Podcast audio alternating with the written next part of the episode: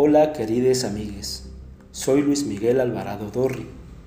Hoy, primero de mayo, se conmemora un año más el Día del Trabajo, un día en el que todos los años los trabajadores alzamos las voces en las calles.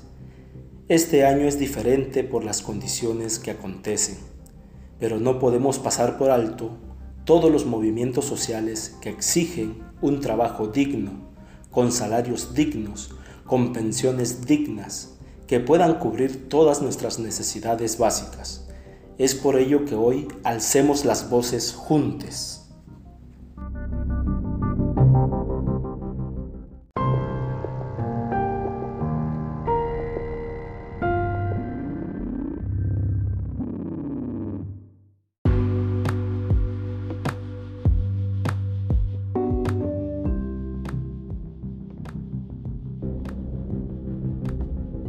Nelva Reyes, secretaria general de la Central General Autónoma de Trabajadores de Panamá.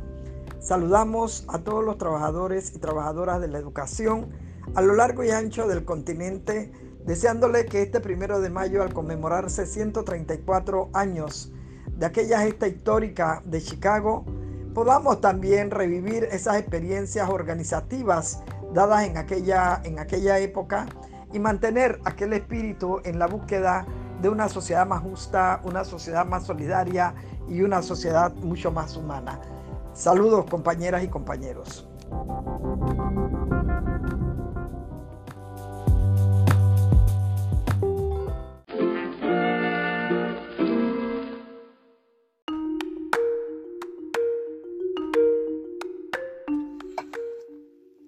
Compañeras y compañeros, reciban un cordial saludo para mantener en alto los sueños emancipadores de los pueblos en la lucha por la vida y la naturaleza en condiciones de dignidad con justicia social.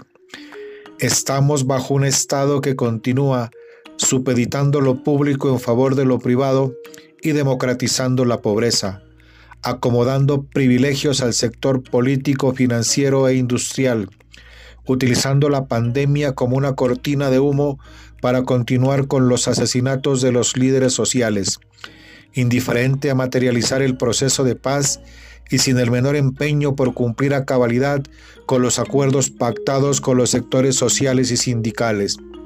No pueden confinar nuestra fuerza, no pueden confinar nuestro pensamiento, no pueden confinar nuestras ganas de luchar y de transformar. Vamos con unidad, con fuerza y con valor por la defensa de la vida, la paz y la democracia. Viva el Día Internacional de los Trabajadores. Fraternalmente, Luis Edgardo Salazar Bolaños, secretario general de la Federación Colombiana de Trabajadores de la Educación, FECODE.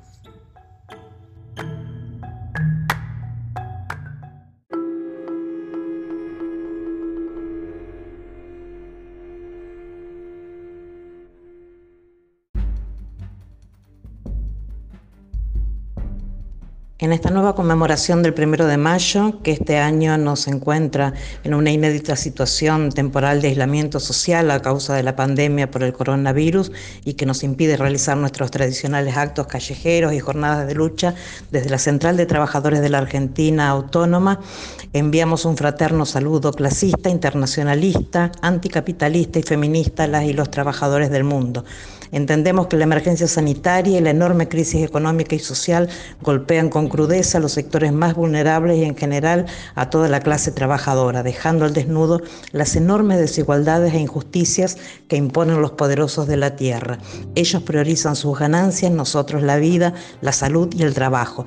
Reafirmamos nuestro rechazo a todo tipo de vulneración de los derechos de los trabajadores, como despidos, suspensiones, flexibilización laboral y rebajas salariales, y en especial repudiamos el acuerdo que en nuestro país firmaron los empresarios y las CGT que habilita la quita del 25% del salario de los trabajadores y que acaba de ser homologado por el gobierno. Transmitimos nuestro reconocimiento a las y los trabajadores de la salud para quienes demandamos se garanticen los elementos de protección ante la exposición permanente al virus. Como docente universitaria, además, vaya el abrazo a las trabajadoras y trabajadores de la educación que mantienen el vínculo con los estudiantes aún en condiciones tecnológicas y ambientales adversas. Finalmente nos pronunciamos por la suspensión del pago de la deuda externa y que esos recursos, más nuevos impuestos que graben las grandes fortunas, se pongan al servicio de la salud, el trabajo y la educación. Viva las luchas de la clase trabajadora. Un abrazo fraterno, compañeras y compañeros.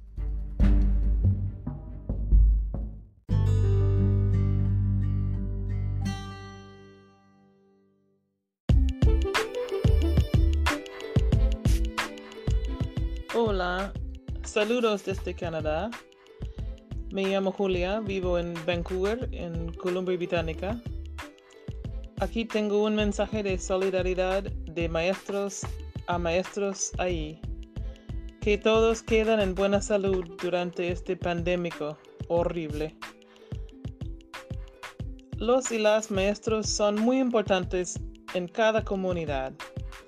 Todos amamos a nuestros estudiantes y quieren que queden en buena salud y con éxito en sus futuros. Aquí en Canadá, los y las maestros estamos trabajando a distancia de nuestras casas y no es igual a la escuela en vivo.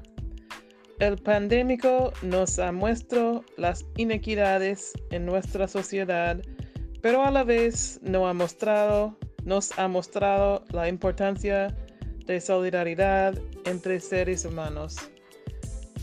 Hoy es el primer de mayo, es el Día Internacional del Trabajador y les saludo con mucho amor desde Canadá.